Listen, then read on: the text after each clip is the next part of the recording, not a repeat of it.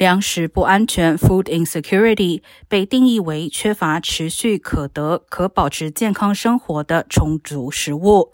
在美国是一个长期的问题。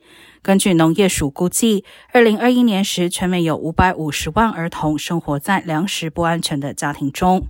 而各州儿童面临粮食不安全的比例不尽相同，加州为百分之十三，排名全美第三十三。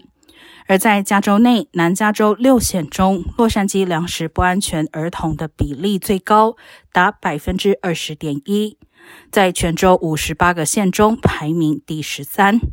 呈现粮食不安全儿童的比例为百分之十二点三，是唯一略低于全州平均的南加县份。